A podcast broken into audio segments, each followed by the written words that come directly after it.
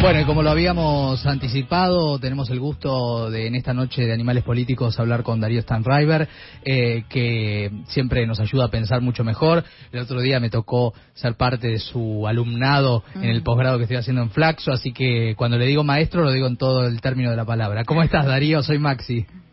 No sabía que estabas ahí del otro lado del Zoom, sino, obviamente, te hubiese hecho alguna pregunta, te hubiese hecho pasar vergüenza. Sí, sí, ¿no? me lo hiciste Mínimo. con otros, lo hiciste con otros. Lo hice con otros. Por eso me quedé callado. ¿Cómo estás? ¿Bien? Bien, muy bien. Quería saber, desde el punto de vista de la filosofía, eh, todo este debate, entre comillas, que se dio esta semana, ¿no? Eh, sobre la libertad de expresión, tema Miriam Lewin, Babi Echecopar. Se ha hablado mucho de, no, la libertad de expresión, porque la libertad de expresión y la libertad que todos defendemos y que no está en riesgo, por si hiciera falta aclararlo una vez más. Eh, yo sostengo que tiene límites, que tiene que ver con la agresión, con la discriminación, con la marginación, con la falta de respeto, eh, fuera de lo cual no puede decir todo, ¿no? Como la frase dentro de la ley todo, fuera de la ley nada. ¿Qué dice, qué podemos aportar desde la mirada filosófica de este aspecto que hoy está muy en boga en la sociedad argentina? Eh, yo, te diría que la diferencia es, una cosa es el límite y otra, o sea, eh, hablando de los límites a la libertad de expresión, una cosa es la represión o la censura y otra cosa es este, eh, un trabajo más de fondo que es dar un debate que de algún modo este, permita que la sociedad pueda convivir con alguien que diga de Cristina que es un cáncer y cagarse de risa. Digo, me, o sea, en, en mi ideal de sociedad no está que Babi no diga lo que dijo. En mi ideal de sociedad está que si Babi dice lo que dice y en el contexto en el que lo dice, todo el mundo, digamos, este, reciba eso eh, como de, de un modo, digamos, este, si querés, este, eh, si- o sea, sin que eso genere eh, un, un impacto, una indignación, porque se lo toma como algo dicho al pasar este, y sin la, la, la, la potencia o la importancia que puede tener. El problema es que tiene. Mm, El problema es por qué se le da esa importancia. ¿Quién lo amplifica? ¿Quién se siente identificado con ese tipo de, de juicio? Y también agrego en esto, este, a, más allá de Miriam, ¿no? Digo, este, los que salen a, a, a cuestionar y a discutir también terminan amplificándolo en algún claro, sentido. claro, sí, ¿no? sí.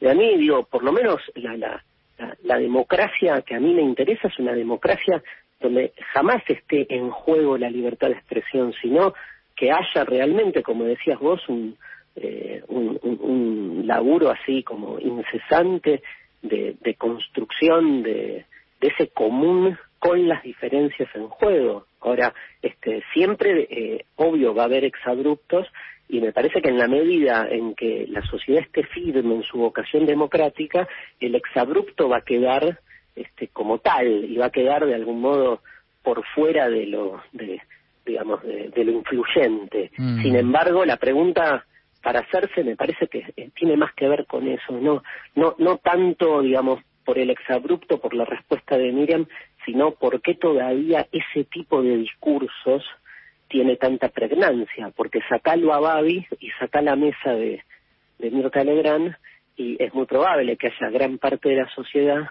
que se identifique. Sí, sí, sí. De hecho, él Babi está, dijo. Está midiendo entonces- mucho mucho a la noche en A24 y esto significa que también hay un sector de la sociedad que evidentemente está de acuerdo. Eh, Por eso, fíjate que, que, que como que el problema no es este, la censura o no a la libertad de expresión de Babi, sino que el problema es por qué ponerle un número, este, la mitad de la Argentina este, puede llegar a representarse a una de las líderes políticas más importantes, legítimamente elegida por instituciones democráticas para ser vicepresidenta y se la considere, se la conciba, se la coloque en un lugar este, como ese, porque este, lo del cáncer con todo lo que implica esa metáfora, digo, eso es lo preocupante. Ahora, como siempre, Maxi, no no discutimos eso.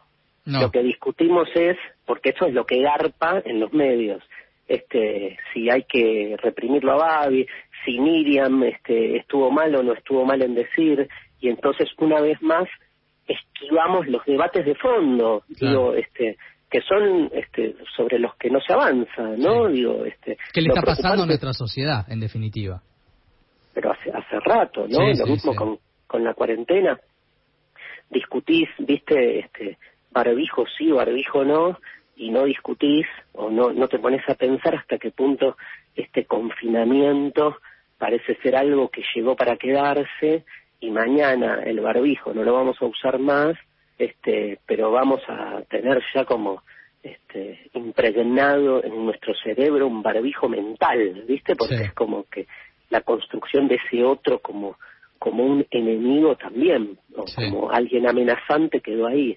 Darío, buenas noches. Una, una a ver, eh, yo te escuché, estabas hablando desde la cuestión política. Yo también creo que eh, lo político como institución, como idea de aportar políticas en todo caso, eh, que marquen un camino es como muy necesario, pero acá no hay también algo que tiene que ver con lo cultural, en todo caso una política cultural también que aporte para, para que no pensemos, eh, y, y, hago quizás una exageración, pero para que no pensemos mayoritariamente como estamos pensando, que podamos ver al otro como también una persona, digo, para sacarlo un poco del, del carril quizás político fuertemente y explícitamente político, eh, todo es político, pero también para pensar en las otras cuestiones que solemos decir con tanta ligereza sin darnos cuenta que estamos dañando a un otro.